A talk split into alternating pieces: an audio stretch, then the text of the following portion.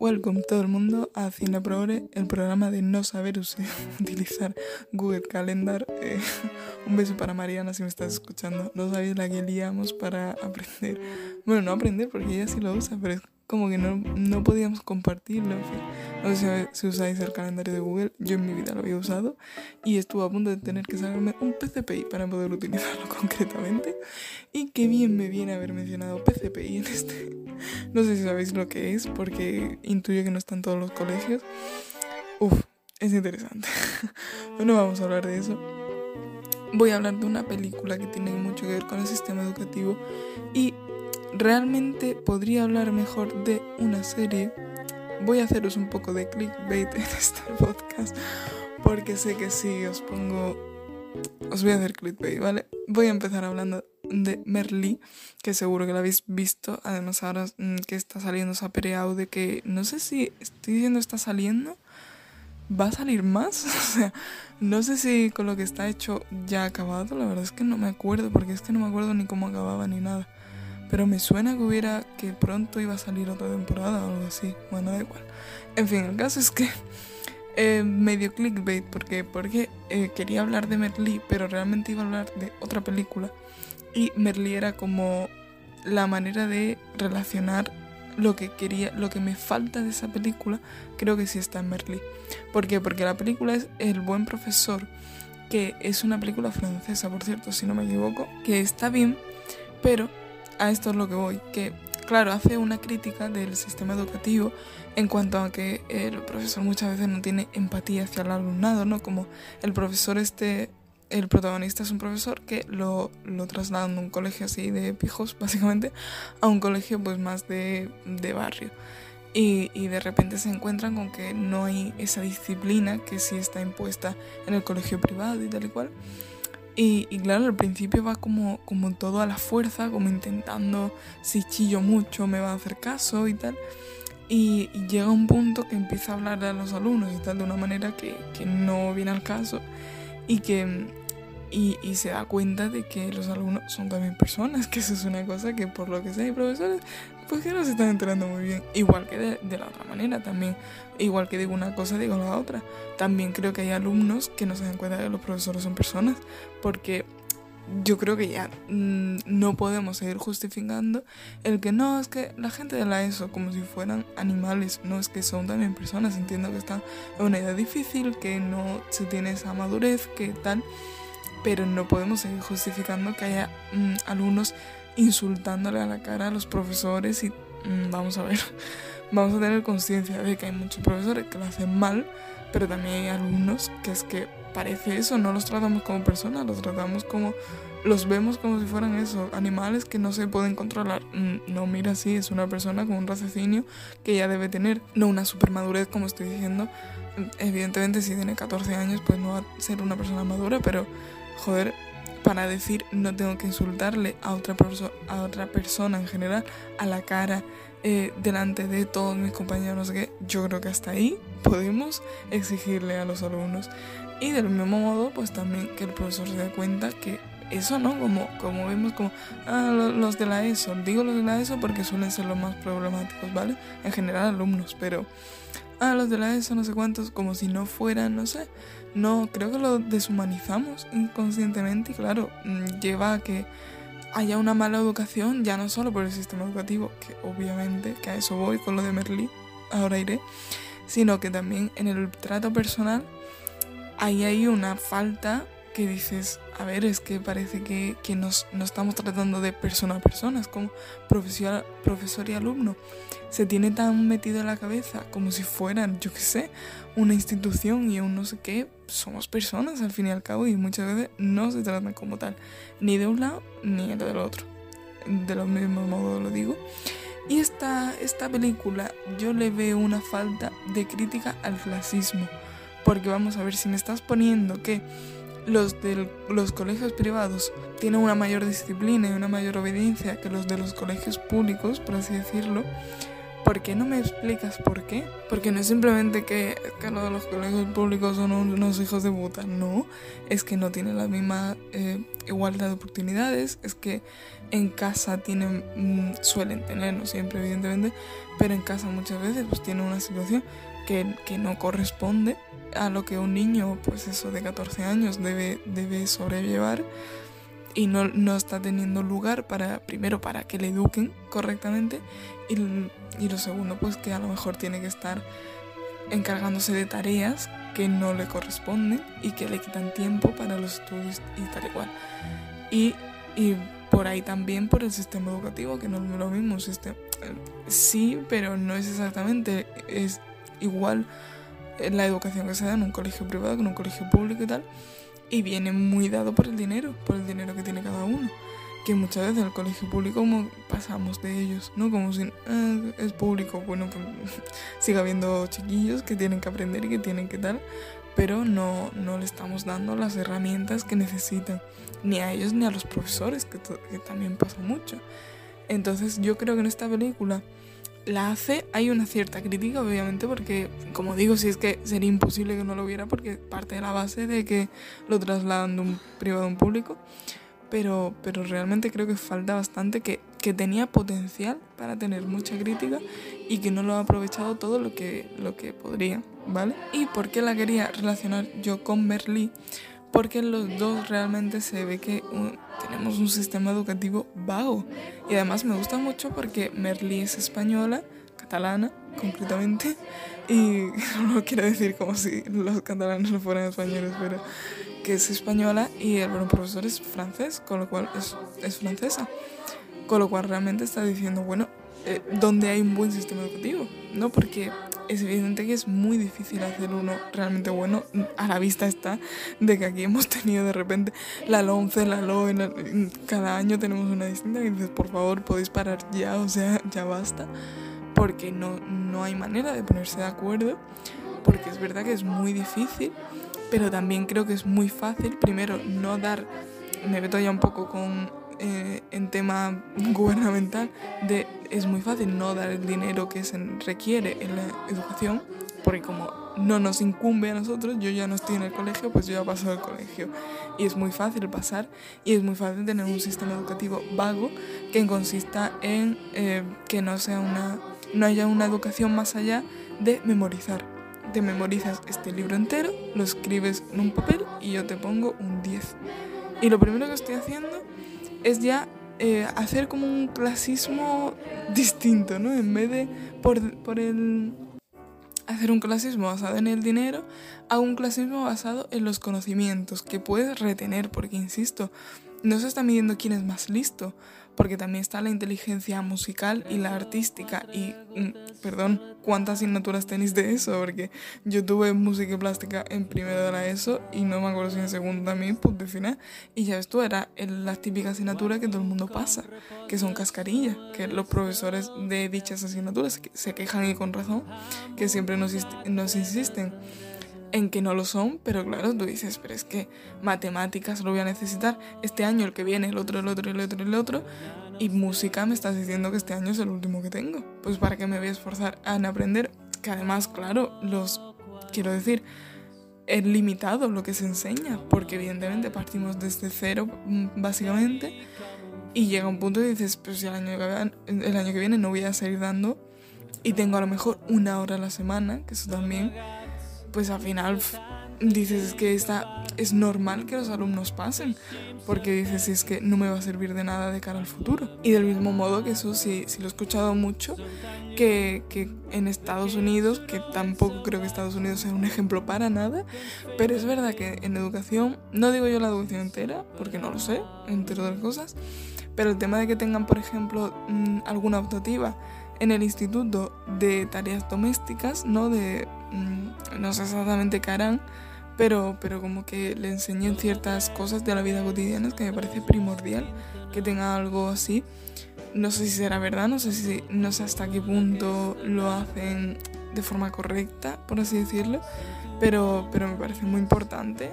Y tío, yo mm, habiendo tenido economía hasta segundo de bachillerato, nadie me ha explicado, no te digo que me la hagas, que me pongas paso a paso como se hace, pero nadie me ha explicado nada de la declaración de la renta. O sea, pero nada. No es que, como digo, no, me no necesito me hagas un tutorial, pero dame unas nociones, porque en un futuro muy cercano la voy a tener que hacer y no tengo ni idea de mm, cuándo, ni, ni en qué sentido, ni qué se hace. Entonces, claro, dices, aquí está fallando algo. Y por eso me parece muy interesante Merlí, porque enseña como un profesor, lo primero que se pueden dar clases divertidas. Es verdad que, que eso sí no lo dicen muchos profesores, es que el examen lo tengo que hacer porque me lo piden. Y el mismo Merlí sale que examen. Entonces dices, hombre, claro, si es verdad que a mí misma me ha pasado que cuando hay un profesor más como más guay, ¿no? más divertido, que hace las clases más dinámicas, siempre tengo la preocupación de, vale, pero ¿y los apuntes qué? Porque voy a tener que hacer un examen. O sea, tú me puedes poner aquí una clase súper divertidísima y que sea súper guay, pero después dame el material para hacer el examen, ¿no? Entonces, claro, siempre es verdad que es difícil por parte del profesor y también por parte del alumnado, porque estás diciendo, me están requiriendo sí o sí que tengo que evaluar con un examen y poner una nota y poner que me parece un poco mal, que también es difícil. Yo personalmente no sabría decir cuál debería ser la alternativa de poner notas, porque es verdad que, claro, decir aprobado o no aprobado es muy general. Pero por otra parte es eso, se está creando un clasismo numérico en cuanto a notas que, que tampoco creo que sea del todo... Es verdad que hay gente que le le motiva a superarse a sí mismo y tal, pero lo que está creando también es una competición. Y a decir, tienes un 6, tú no eres válido, porque si fueras válido tendrías un 9, y eso tampoco es. Entonces es complicado. Y también Merlin lo que se ve que el profesor eh, va con sus, cojones toreros, va a ir a dar la clase que le da la gana y después el resto de los profesores está como, ¿qué cojones estás haciendo? O sea, eh, y la de problemas que se mete por simplemente querer ayudar a los alumnos en un nivel algo más personal, que tampoco es una cosa exagerada, pero que en algún momento que sí puede decir, vamos a llevar este terreno más allá de lo académico y vamos también a meternos, que al final, claro, es que lo que se aprende en el colegio también debe servir para lo personal, porque lo que se aprende, a mí siempre se me ha dado fatal la historia, pero fatal, fatal, fatal. Y hoy día digo, ojalá en su momento se me hubiera dado bien o me hubiera... Es que en su momento realmente también pensé, sé que esto me va a servir, pero por algún motivo no conseguía y claro, si, la, si una clase de historia, si a mí me cuesta la historia, me la das el profesor sentado en la mesa ahí leyendo el libro, evidentemente no me va a interesar. Si es algo que ya me cuesta de por sí, claro, ahora digo, joder, es que no sé nada. Es que ahora me quiero interesar por la política, pero para saber de política tienes que saber de historia, eso es así. Y no sé de historia porque en el momento en que me la estudié no la estaba estudiando, la estaba memorizando. En el momento que hice el examen se me olvidó. Con lo cual ahora estoy un poco ahí y pero claro, tampoco sé que en parte evidentemente fue culpa mía, pero sé que en parte no. Sé que en parte y lo mismo que digo historia, digo un montón de asignaturas que pues al final, como digo, en Merlí yo aprendí mucha más filosofía que la que di en el colegio y eso lo he visto mucha gente decirlo y es preocupante que lo diga tanta gente. Y yo en el instituto, pues la verdad que la filosofía que di fue una basura porque se, el profesor se sentaba a la mesa y leía el libro y nos podíamos leer todos juntitos y digo, pero ¿en serio? Una asignatura que se puede dar algo más dinámica porque entiendo que en matemáticas tenga unas limitaciones, pero en filosofía, tío, cuando se da mal una asignatura que dices, es que esto se podría dar muy bien y la estamos dando muy mal, pues yo ya me voy a empezar a preocupar. Entonces me parece siempre muy interesante todo lo que no hay tantos, realmente si lo pensáis, cuando pensáis series de instituto, lo que va es de los alumnos, de a lo mejor los follones que tienen ellos de amistad, de amor, de no sé qué, algo de misterio, no tipo élite que te ponen de repente un asesinato y no sé cuánto, pero cuánto hay de educación, de la educación que se está dando, aparte de eso, de Merlí, de después, a raíz de Merlí, Sapere Aude, y películas así sueltas como esta del buen profesor, que no me acuerdo cómo se llamaba porque de francés no tengo ni idea. Esos otras. Di seis años de francés en el colegio. Os prometo que no puedo hacer ni una sola frase en francés. No las hacer. Esto se lo juro por Dios. Eso es bastante preocupante personalmente, teniendo yo notas aceptables, que no es que digas que tengo todo un 5, pues que claro, si, si no, no, es que a lo mejor, eh, no, no tengo ni idea de qué saqué. Pero sí puedo tener en muchas asignaturas, un 8, un 9 y tal, y que ahora diga, dos, tres años después de haber salido del instituto, es que no me acuerdo de nada. Aquí ya estamos viendo de manera muy, muy empírica y muy práctica que, que algo no funciona, y eso lo sabemos todos. Y creo que no me gusta decir que no se está haciendo nada porque precisamente que haya cambios de leyes me dice que alguien quiere estar haciendo esto bien, que alguien se da cuenta de que hay algo mal y quiere hacerlo bien. Pero también creo que a mí me da la sensación de que lo que pasa es que nadie se pone de acuerdo, de que yo pienso que esto debe ser así y el otro piensa que debe ser de la manera opuesta y lo que vamos haciendo es depende de quién gobierne, ponemos una cosa a la otra y estamos creando aquí un jaleo y yo creo que en educación queda un camino muy largo que recorrer y este podcast ha acabado siendo nada en absoluto sobre cine, ni sobre películas, ni es lo mismo por otra parte, ni sobre series ni de nada. Me he puesto a hablar aquí de la educación, pero es que creo que es importante y, y del mismo modo retomo el, motivo del podcast, que haya series, cine, tal, que demuestren, ¿no? Como que, que ponga el grito en el cielo de así se podrían hacer las cosas, ¿no? Como Merlí. Mirad, profesores, así se podrían hacer las cosas y los alumnos aprenderían mucho más. Y ponerte del mismo modo eso, ¿no? El buen profesor, mirad, eh, alumnos y profesores, hay que tener empatía el uno con el otro, hay que tratarse como personas. Yo creo que al final esto es más didáctico, nunca mejor dicho, que la propia educación. En cierto modo, mm, las series y el cine, pues eso no, siempre lo digo, que enseñan muchísimo y que enseñen a profesores o a gente metida en el sistema educativo académico es como un, repuntito muy, muy bonito, me, me hace mucha gracia, pero es que es así, así que creo que hay que tenerlo en cuenta y hay que plantearse siempre que la educación para mí es lo fundamental en una sociedad y que igual no se le está dando la, el motivo que debería tener, no se le está dando tanta voz como debería tener y, y le podríamos dar un poquito más, tanto en medios audiovisuales, quejarnos de que esto y, y, aquello no estaba todo lo bien que debería estar, y evidentemente pues ya metiéndonos en política y demás, pues, y en colegios y en fin. Que aquí hay que hacer muchas cosas y yo ya estoy cansada de hablar, así que voy a dejarle porque evidentemente os voy a recomendar Merly, que está muy guay. No he hablado de ella en términos de inclusividad porque tampoco es que, a ver, la, hay, no es muy interesante el tema de, de, que Bruno sea, más que Bruno sea homosexual, tampoco creo que eso sea súper interesante. Pero sí que, que esté como Paul, que sea bisexual, porque hay pocos personajes bisexuales, me parece muy interesante. Me parece muy interesante que se hable de filosofía en general, que se plantee la cuestión de la existencia humana en una serie, joder, una serie además em, dirigida a, mm, gente joven, ¿no? Sobre todo a adolescentes. Y, y, en general la serie la verdad es que está muy bien, plantea cuestiones muy interesantes, muy... Pues eso, ¿no? Para reflexionar está muy bien. Y es que no sé, la verdad, porque es que realmente la serie tiene muchas capas, pero más que explicarla, la cosa es verla, porque cada capítulo te puede hablar de una cosa, del, hablando de lo académico, el personaje de Joan que está como primero muy, muy rígido, muy todo, porque los padres le exigen muchísimo hasta que él se da cuenta de que a lo mejor no está cómodo eh, siendo exigido. Él no, no quiere hacer lo que está haciendo y, a raíz de que los padres le han obligado, pues ahí está currándoselo muchísimo para algo que a lo mejor no le importa tanto o que quiere hacer otra cosa y, no dejan que se lo plantee y tal. No sé, tiene, en realidad tiene muchas capas y, y justo acabo de grabar eh, así en un poco detrás de, la, de las cámaras, detrás del móvil, que es lo único que tengo aquí para grabar el podcast. Acabo de grabar el de Vida Perfecta, que debería estar subido la semana pasada, debería. si no lo está, es que va a ser la semana que viene. Y que hablaba de que no hay personajes gordos en la serie y en Berlín aparece una chica que, que tiene un poquito de sobrepeso y, y, está bastante guay.